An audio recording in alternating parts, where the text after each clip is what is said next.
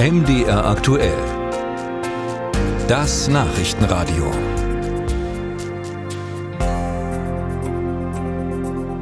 Für den Umweltbonus für Elektroautos gab es ein abruptes Ende. Und das früher als erwartet. Eigentlich hatte die Förderung erst im kommenden Jahr auslaufen sollen. Wegen der Sparpläne der Bundesregierung hat das Wirtschaftsministerium jetzt am vergangenen Samstag plötzlich erklärt, dass nur noch bis zum nächsten Tag Förderanträge gestellt werden können. Da gab es natürlich ordentlich Ärger bei Autohändlern und Kunden. Marius Rudolph berichtet. Bei Thomas Peckruhn ist der Frust über den Förderstopp für Elektroautos groß. Er ist Geschäftsführer der Liebe-Gruppe, die neun Autohäuser in Mitteldeutschland betreibt. Ich bin persönlich sehr enttäuscht von der Ampel, was sie da abzieht. Dass am Samstagmorgen erklärt wird, dass nur noch bis zum Sonntag Anträge gestellt werden können, hat ihn komplett vom Hocker gehauen, sagt Peckruhn, der auch Vizepräsident des Zentralverbands des deutschen Kraftfahrzeuggewerbes ist. Das löst natürlich Verärgerung aus und diese Verärgerung werden Kunden auch bei uns in den Autohäusern ablassen. Das ist sehr schade. Die Förderanträge stellen konnten am Wochenende auch nur diejenigen, die ihr Elektroauto schon zugelassen hatten. Der Kaufvertrag allein hat dafür nicht ausgereicht. Es gibt aber nicht wenige, die ihr Elektroauto schon gekauft, aber noch gar nicht bekommen haben und natürlich trotzdem mit dem Umweltbonus geplant hatten. Pekron allein hat 65 Kunden, die das betrifft.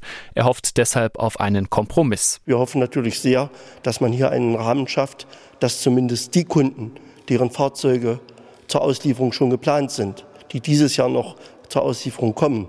Und da haben wir ja nicht mehr so lange Zeit, in der Regel bis einen Tag vor Heiligabend, dass das noch geregelt wird. Dass eine solche Übergangslösung kommt, ist allerdings sehr unwahrscheinlich. Bundesfinanzminister Christian Lindner hat sich bereits dagegen ausgesprochen. Was kann man also tun? Rechtsanwalt Joachim Steinhöfel erwartet, dass viele Betroffene auf Schadenersatz klagen werden. Die Grundlage für einen möglichen Schadensersatzanspruch ist der Vertrauensschutz, den der Staat begründet hat, dadurch, dass er gesagt hat, wer sich ein solches Auto kauft, wird von uns mit mehreren tausend Euro gefördert.